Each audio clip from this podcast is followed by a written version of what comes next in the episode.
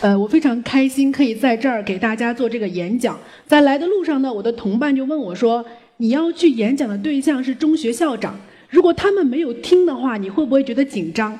我说不会，因为我在中学的时候，我们教校长在上面讲话，我从来也没听过。所以我们今天呢，算是扯平了，你们也可以不听。然后说不紧张的是是非常的夸呃那个不是实话，因为我确实也有点紧张。我觉得这个演讲是我短暂的演讲生涯里面几乎碰到的最难的演讲了。我不知道说下面坐着的这些中学校长他们的他们想听什么，因为我在我读高中的时候，呃素质那个基础教育就已经在进行素质教育改革。那六年过去了，我不知道这些校长到如今呢，还是在在乎成绩，还是说在在乎教育？这个是我不知道的事情。那后面我自己就把这个问题简单化了，就是呃，我就以一个学生的身份来谈一谈我学习的这一路上的得失，以期待呢能给您有一点儿点儿的启示或者是灵感。那我今天的演讲就算是成功了。教育，我们先从教育的目的开始谈。那教育呢？呃，市面上会把它分为两种目的。呃，第一个目的说是教教你知识，教你呃知识技术，它有一个应试的目的在里面。还有一个目的是什么？是说教你做人，教你心智完善。然后我们国家古代开始教育就是以这个为目的的。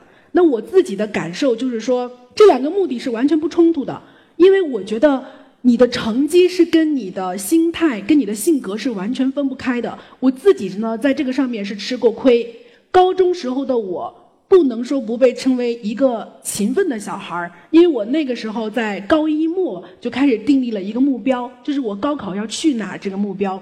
那高一的时候，别人的小孩儿可能刚进去还在新鲜，但是我就每天早上是起得最早的。然后从那个教学楼出，那个宿舍楼出来，那边也不开灯，那我就拿着书到路灯下面去背。呃，冬天下大雪了，我就把那个书呢抱着书又去小亭子，学校有个小亭子，在小亭子里面看书。那没有灯啊，就拿手电筒自己照。那这样带来的一个结果就是说，你的成绩提高的非常快。我的成绩一个学期下来，我是从那个年级的差等生，就一口气考到了年级第五名。这个是一个好的效果，但是它长期来说有一个弊端。那这个弊端到高三的时候就体会体现出来了。我到高三的时候看上去还是一样的勤奋，但是出现了一个问题，就是说他在学习上投入的有效的时间反而越来越少了。为什么？因为心态不好了。你可以试想一下哈，一个人呢，他长期的专注在一件事情上面，那这一件事情不可能让你。呃，你在这件事情上肯定会遭受挫折嘛？你不可能永远考第一名，你也不可能永远进步，你总是会退步的。那你一直专注在这一件事情上，你在这件事情上遭遇挫折的时候，你就没有办法消化它，你就会觉得没有成就感了，会焦虑，会崩溃。对，这个道理很简单。比如我们在人生当中也会看到一些经历非常丰富的人，他的世界很大，当他碰到一个困难的时候呢，他不会被这个困难打倒。为什么？因为困难在他生活中占的分量不大，而且他在这一件事情上遭遇挫折了，他可以在其他的事情上还是保持自信，他有一个正能量的守恒。但当时我的情况是我没有，我只在乎学习，但学习这件事情没有再给我成就感。而且到了高三的时候，我们学校就开始引入那个复读生，导致我的成绩表面上看还是下降了。那我当时就没有办法保持一个心态的稳定。这是第一个，第二个呢，就是由于我长期专注在学习这件事情上，我一直在忽略我生活的其他方面。我到高三的时候，突然发现说我没有朋友，然后我性格中有很多的缺点，我一点儿也不可爱。你现在呃想这个观点，你就会觉得说好幼稚，对不对？你会说一个小孩怎么想这些，还因为这个耽误学习？所以我在这儿给您的第一个提示就是说，你永远都不知道你的孩子在想什么，所以你。务必对他要谨慎，不要粗暴的给他下决断，也不要粗暴的去指挥他。这是第一个提示。当然，我当时的情况就是这样的，我完全没有办法让我开自己开心起来，所以我整个高三呢都处在一个不开心的状态。所以呢，呃，我建议说，不要让你的学生，呃，在座的都是校长，所以说不要让你的学生只生活中只剩下学习这么一件事儿。如果他的心态全维系在这一件事情上，他的心态结构是非常脆弱的。所以你让他去放松，让他去享受生活中其他的快乐跟成就感，然后让他可以在保证学习时间的同时呢，有一个比较活有活力的心态。这是我说的第一个。那我的这个学习的模式很容易就让人家想到，呃，有一所著名的高中叫衡水一中，对不对？我的高中刚刚刚好到了高三的时候呢，学校就开始向衡水一中学习。那这个模式要不要学？要不要学呢？它是非常有效果的，从它的升学率就可以看出来这个模式的效果在哪儿。然后它虽然说抑制了一部分就是思想上比较自主的学生的潜力，但是它却帮助大部分同学克服了本身的惰性。但是我想提醒一句，就是说不要去盲目的学习这个模式，你更不要说我要变本加厉，我希望说这个模式发挥更好的效果，不要这样。你作为一个成熟的成年人，你知道一件事情成功与否，不是取决于投入的时间有多少，是取决于投入的有效时间有多少。这就是为什么有些人他再忙，分身乏术，一天下来工作很多，他坚持要在中午的时候睡一小会儿，就是这个道理。所以说我建议呢，你与其去。像支配一个机器一样去支配你的学生，让他早上五点二十就开机，晚上十一点关机。与其这样，你不如让学生学会自己支配他自己。那怎么学呢？第一点就是，你让你的同学感觉到他很有压力。就你与其给他压力，不如给他一个梦想。其实我们人都是非常愚昧的，就是我们一路的生长过程中，不知道从哪一天才开始动脑，大部分的时间都是。不思考的。那我跟我周围的朋友去聊天的时候，我我也发现，一直到大学，这个人才开始思考：说我是个什么样的人，我想做什么样的事情，那我将来要去哪儿？之前呢，高中的生活里面，你一天什么都不用想，你一天的时间就被你的老师安排的满满的。但是我觉得，一个成功的人，他的人生大部分都不是他的老师来带来的改变，而是他自己的梦想。我当时就看了一本书。然后可能现在已经绝版了，在图书馆偶然发现的啊，那本书就讲了一个小女孩，十七岁，她通过自己的努力呢，就读了牛津大学。那当时我就得到这样一个念头，就说我也想这样，我也想去读一个比别人都好的学校，然后到时候可以得到获得赞美、获得荣耀。我就想这样。那我学习，我自己学，我想学。对，这个是去学的时候，这个东西源自于内心的动力。你要知道。一个孩子，他盯着目的地去跑，比一个孩子他亦步亦趋的跟着老师去跑，他们之间的速度是没有可比性的。所以你可以尝试让你的同学去了解自己，老师带着他啊问去探索自己，探索自己的那个想要什么东西，然后带他看看那些优秀的人，看看别人在做什么，那别人获得这个东西又付出了什么努力，我要怎么做才可以？我将来成为什么样的人？我要不要成为他？要开他这方面的智慧，这是第一个。那第二个，我想说的就是让你的学生拥有判断力。其实学习这件事情，你们说简单吗？不简单，对不对？因为学习它，它有那么多科目，语数外、史地政、物化生。我觉得你喜欢哪一科，你都喜欢，那才是奇了怪了呢，对不对？你你让我特别理解那些学习不好的同学，就你让他专注在一个自己不喜欢的东西上。然后家长也好，老师也好，强迫他坐在那儿看他不喜欢的东西，这个太煎熬了。就你坐在那儿，你你什么都不想，你发呆都比你看书要来的愉快。这事实就是这样。那你要去学习好呢，你就必须得有一个忍耐力，知道自己为什么而忍耐，所以要有这个忍耐力。那第二个呢，你要操控自己的兴趣。然后你把各科的学习的时间安排开，你把我一天要做什么事情，这个时间也安排开，这需要一个非常大的能力。所以我觉得学习是一种能力，我从来不敢小看那些学习好的同学。对，但是呃，就像老师常常去提醒我们说，说每个同学他都必须找到适合自己的学习方法。其实这个东西是很难找的。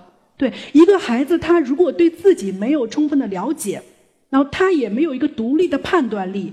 他是没有办法找出什么方法是最适合我的，他就也没有办法避免跟别人比着早起、比着晚睡，把自己弄得精疲力尽，也没有办法去避免说我的同桌在看什么，我晚自习也看什么，即使那科已经是我的强项。对，大部分人都不具备这个能力，而大部分同学的状态都是一天的时间浑浑噩噩的跟着老师混，或者是说呢，呃，他也想好好学习，他盲目的扩大自己学习的时间，就一直坐在那儿学，然后以求安静的度过每一天，给老师跟老跟那个家长一个交代，这样是完全不对的。所以说，要让你的学生有独立的判断力，让他知道什么东西适合他。那这个判断力怎么来？我举一个例子，就是说，嗯，假如你现在看到一个新闻，啊这个新闻讲了说一个孕妇死在了医院，啊，大家都在下面说医院太可恶了，情况是怎么怎么样的，你的第一反应是什么？你的第一反应是相信他，真的，人类的第本能其实是相信，不是怀疑。你会觉得哦，这样啊，怎么怎么样？那如果呢？现在又来了很多人说，他说事实不是这样的，其实是这个孕妇她或者是她的家人犯了什么错，才导致成这个结果的。你这个时候会怎么样？你会怀疑，对不对？你会想说，这两种人他哪个人的说法是对的呢？那我要相信哪个人的说法呢？你这个时候才会想要主动去判断。学习也是这样，就是你你看到一个学习方法 A，你又看到一个 B。你这个时候才会想要说哪个方法更适合我，才会主动的去思考。所以我觉得一定让你的学生去开眼界，不要每天都耳提面命的教育他说你一定要听老师的话。你让他自己去看到，对待一件事情，人类有不同的评价。那对待一件事情，人类也有不同的做法，不同的做法会带来不同的效果。你自己选择，你去相信哪一个？你自己选择你要去做哪一种？如果一个学生他能够拥有一个独立的分析跟判断的能力的话，学习这件事情就会变得很简单。我在呃北大遇到过一个本科就是北大的一个女生，然后我们俩在聊天的时候就聊到她高三的时候，她是高三的时候才开始说我要好好学习，有这个念头的。那她当时想说我的情况是怎么样呢？她先分析一下，我不可能跟别人比着去做题，因为时间明显不够了。那我就要做一道题，我就总结出一个类型。我下次遇到这个题绝对不可以错。到高考前，他的程度应该已经到了，说除了最后一个大题之外呢，其他的题他可能马虎再错一个选择跟填空，他没有再错的了。你知道吗？你听着很简单，但这个主动的去思考跟决策的过程是非常困难的。对于一个学生来说，他能够自己去做出判断，而不盲从于别人。他能够自己对这个判断有执行力，并且去定期的考量这个执行的效果，就是在很多孩子向前冲的时候，其实一个人呢，他保持冲劲儿不是特别难，难的是别人在冲的时候，你可以停下来，你可以反思，你的速度比别人慢，你还是在原地思考，这个是很困难的。他居然可以做到，我就做不到，所以我本科就没有考上北大。那我最后一个关于这个。这一部分想讲的是说，呃，要告诉老师去赞美学生。这句话听起来就是一个陈词滥调，好多人都在说。但是真的，说实话，我做学生这么多年，我看到具备如此美德的老师并不多。而中国人呢，喜欢见了面客套夸奖，但学生并不是他需要客套的对象，所以很少有老师去主动的要求自己说，我要去赞美我的学生。赞美的力量是非常大的。我从来没有见过一个孩子，他因为别人对他说“你实在是，你实在是太烂了，你这个人实在太差劲了”，从来没有一个孩子因为这句话而变好过。坏的，所谓你们眼中坏的学生，听到这句话呢，是习惯了或者去反叛；你们眼中的好学生，听到这句话呢，就是受到打击，很伤心。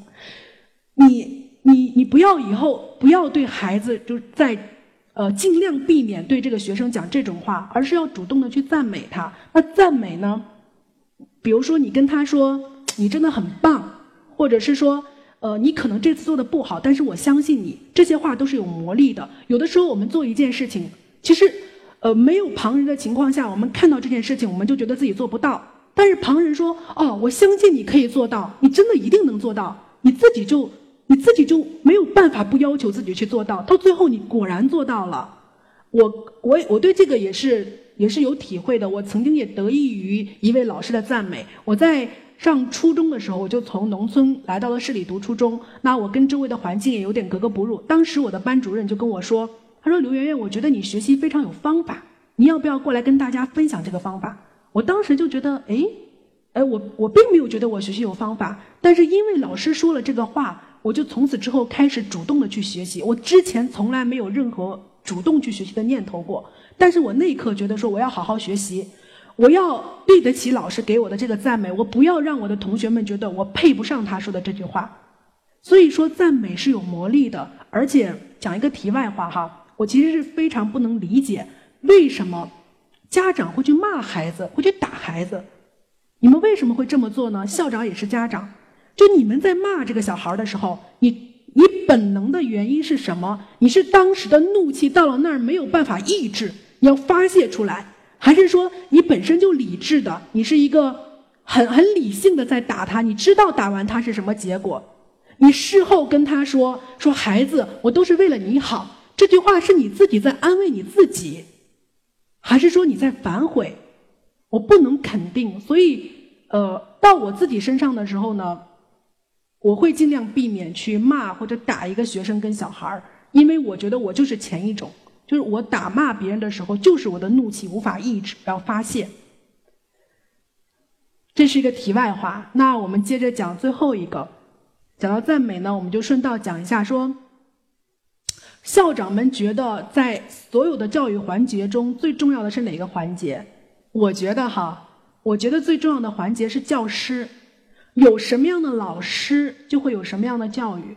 我非常抱歉的需要告诉各位的是。其实我本人是，呃，对老师是没有足够的信任的。我常常就想说，我为什么要听老师的话呢？就是，就是我我我周围的那个某某某同学啊，他非常的平凡，他甚至心胸狭隘，有很多缺点，也不是很自信。某一天，他跑去报了师范学校，他将来呢就变成我的老师了。我怎么样相信这样一个资质平庸的同学会教出一个杰出的人呢？那我将来要不要把我的小孩送到学校去接受这样的我的某位平庸的同学的教育呢？我当时一直在想这这些这些话，所以我是一个不怎么听话的孩子。对我我我想说的是，并不是我不尊敬老师，我也很感激每一位教会我东西的老师。比如说我在高一的时候，我的历史老师曾经在批评同学们的时候，随口就讲了一句话，说不尊重别人的人呢，就没有自我。那不尊重长者的人就没有品德。我当时就随手把这句话写到了我的我的日记本上。那直到今天，他都在影响我。所以我想说，老师这个位置是非常重要的，学生对他非常敏感。有的时候，老师一句赞美的话就可以让他为之奋斗好长一段时间。所以我接下来的建议是什么呢？就是说，第一个，不要给老师太大的压力。你嗯，在现在的这个教育制度下。学生学习的不快乐，其实老师教的也不快乐。哎，有一句话是这么说的：说这个世界上没有教不会的学生，只有教不好的老师。你们觉得这句话有道理吗？没有，我觉得这句话一点道理都没有。知道为什么？因为我觉得学习它不只是一个接受的过程，它不是说我给你了你就会，而是说它是一个自己去感悟跟体会的过程。如果你不可以把那一关、把那个闸门打开的话，你怎么教他的都没有用的。老师的能力是非常有限的，但是老师对他的对学生的影响又是非常大的。所以我就觉得你不要给老师太大的压力，让他也快乐一点。因为如果老师压力特别大的话，你不排除他把这些负面的情绪转嫁到学生身上的可能。这是第一点。那第二点呢，就是说，老师他是需要接受再教育的。对，就是说，老师也要读书。那校长不仅教要需要教育学生，也要教育老师。为什么呢？因为老师也是个普通人呢，对不对？你不知道你的学生将来会变成什么样子，你不知道你的学生将来会是国家总统，还是大学校长，还是说政界首要。所以你要不要说，我也要提高我的能力，即使让我自己变得不锐，没有变得那么睿智。也要让我自己变得宽容跟豁达。我觉得教师界呀，最最怕的不是老师笨，最怕的是老师是个小心眼儿。所以说，我觉得校长其实，对，其实你们的教育任务有两个，是希望我也是希望老师他们在提高自己的除了业务能力方面，就提高自己的个人的素质跟修养方面，也可以再做努力，就大家一起成长跟进步，这个才是真道理。啊，我的演讲到这儿呢，几乎就是要要结束了。啊，我相信呢，在座的各位，包括这个所有的人，没有人来到这个世界上是为了成为一个平庸的人，也没有一个校长他一辈子甘于当二流中学的校长。所以我希望各位，就是我祝福各位在自己的岗位上可以做出很好的成绩，然后可以像孩子的父亲跟母亲一样，去努力的提高这个升学率。因为升学率它看上去呢，仅仅是一个数字。但其实这个升学率的背后代表的是什么？是你每一天走在学校里面看到的那一个个很鲜活的学生，他未来的命运的起点。好，谢谢大家，拜托各位。